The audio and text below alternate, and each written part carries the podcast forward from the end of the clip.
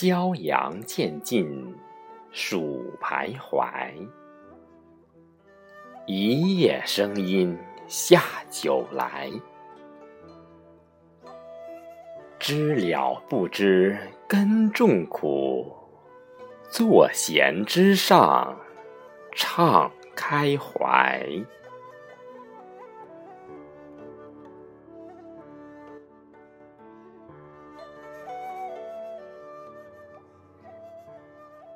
亲爱的朋友们，大家好，我是少华。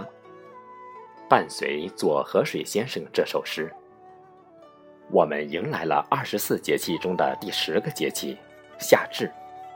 夏至的时间点在每年公历的六月二十至二十二日之间。太阳运行至黄经九十度时，太阳直射地面的位置到达一年的最北端，几乎直射北回归线。此时，北半球各地的白昼时间达到全年最长。对于北回归线及其以北的地区来说，夏至日也是一年中正午太阳高度最高的一天。夏至接近元日点，冬至接近近日点。而且，近日点地球公转速度快，元日点地球公转速度慢，夏长冬短由此而来。夏至是太阳的转折点，这天过后，它将走回头路。夏至过后，太阳直射点逐渐向南移动，北半球白昼开始逐渐变短。对于北回归线及其以北的地区，夏至日后正午太阳高度也正式逐日降低。民间有“吃过夏至面，一天短一线”的说法。我国唐代诗人韦应物在《夏至避暑北池》中写道：“昼鬼以云集，宵漏自此长。”夏至是二十四节气中最早被确定的一个节气，在公元前七世纪，我国古代先人采用土龟测日影，就确定了夏至。据《客遵县杜超本》，日北至，日长之至，日影短至，故曰夏至。至者，吉也。据《月令七十二候集解，我国古人把夏至分为三候：一候鹿角解。麋与鹿虽属同科，但古人认为。二者一属阴，一属阳。鹿的角朝前生，所以属阳。夏至日阴气生而阳气始衰，所以阳性的鹿角便开始脱落。而麋因属阴，所以在冬至日角才脱落。二后蝉始鸣，雄性的知了在夏至后因感阴气之生，便鼓翼而鸣。三后半夏生，半夏是一种喜阴的药草，因在仲夏的沼泽地或水田中出生，所以得名。由此可见，在炎热的仲夏，一些喜阴的生物开始出现，而阳性的生物却开始衰退了。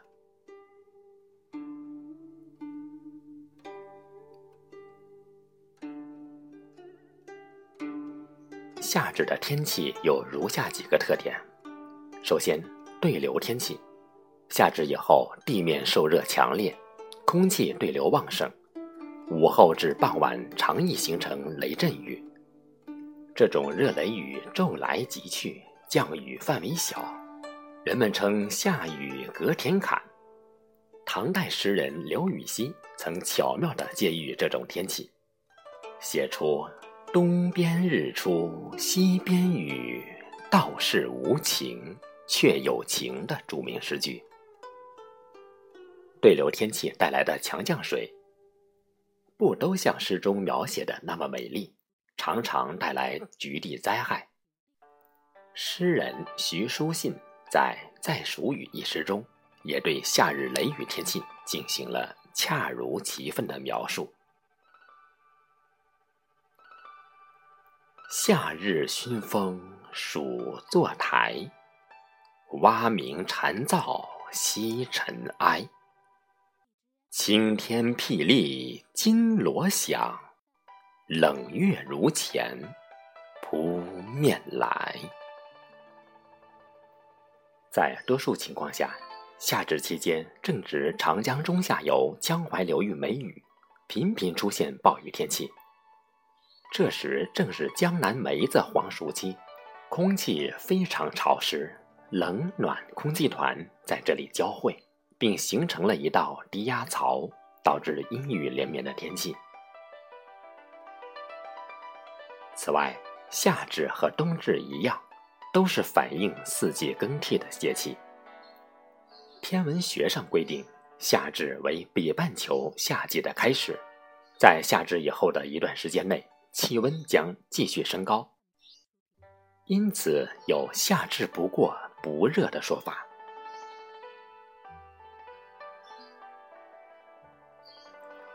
我国民间把夏至后的十五天分成三十，一般头十三天，中十五天，末十七天。这期间，我国大部分地区气温较高，日照充足，作物生长很快。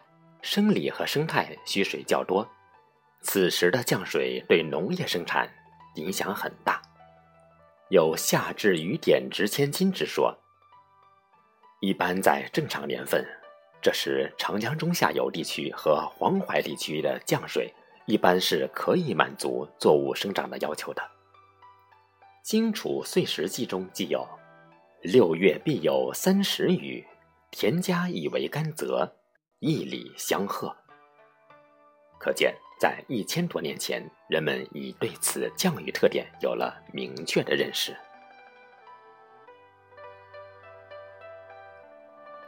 夏至后进入伏天，北方气温高，光照足，雨水增多，农作物生长旺盛，杂草害虫迅速滋生蔓延，需要加强田间管理。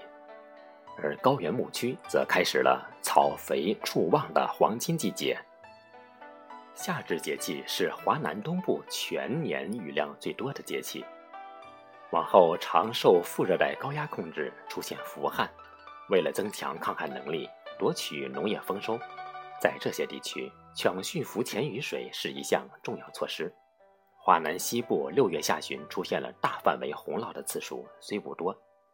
但程度却比较严重，因此要特别注意做好防洪准备。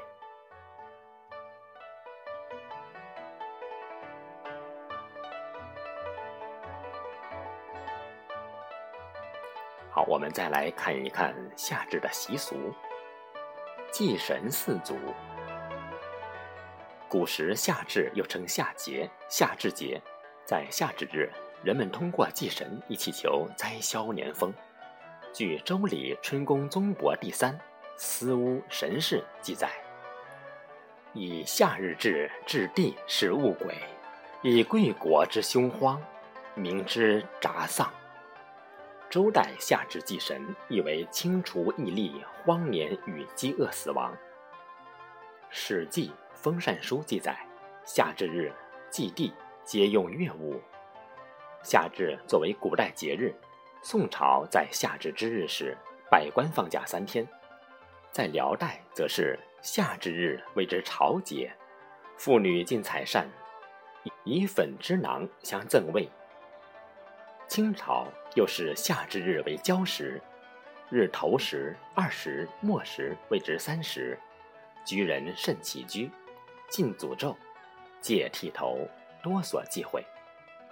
夏至前后，有的地方举办隆重的过夏麦，系古代夏季活动的遗存。消夏避伏，在夏至日，妇女们即互相赠送折扇、脂粉等食物。据《酉阳杂祖礼义》记载，夏至日进扇及粉脂囊皆有词，扇借以生风，粉脂以之涂抹，散体热。所生浊气，防生痱子。在朝廷夏至之后，皇家则拿出冬藏夏用的冰来消夏避伏，而且从周代起历朝沿用，进而成为制度。此外，冬至饺子，夏至面，吃过夏至面，一天短一线。夏至日吃面是中国大部分地区都有的饮食习俗。夏至心脉丰收，吃面也有尝新之意。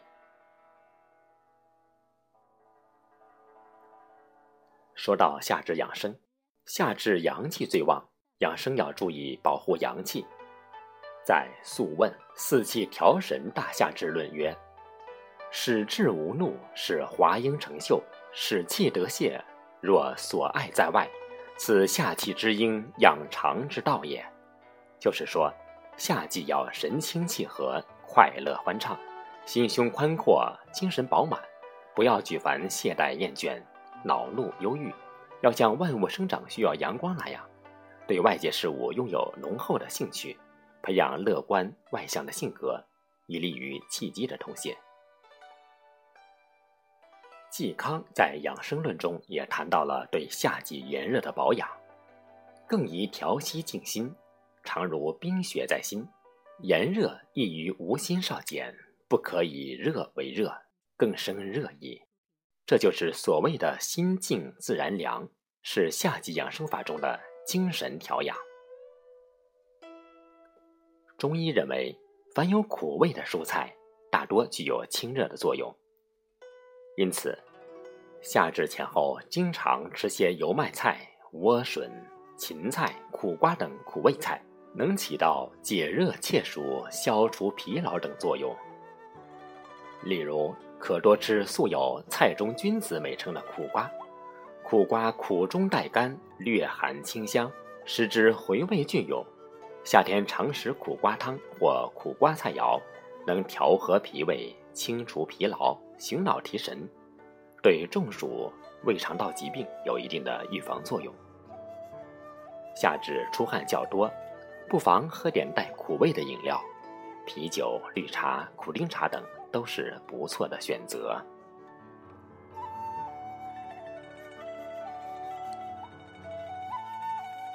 好，亲爱的朋友们，刚才为您简单分享了关于夏至节气的话题。在本次节目最后，为各位分享唐代诗人韦应物的一首诗《夏至避暑北池》。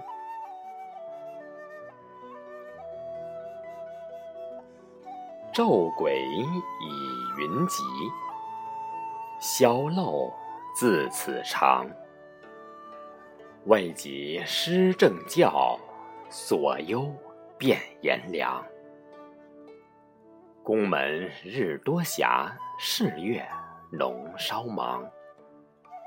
高居念田里，苦热安可当？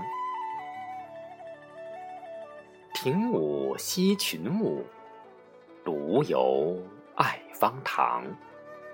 门闭阴寂寂，城高树苍苍。绿云上寒粉，缘何始散芳？余烟洒繁报，可以对华商。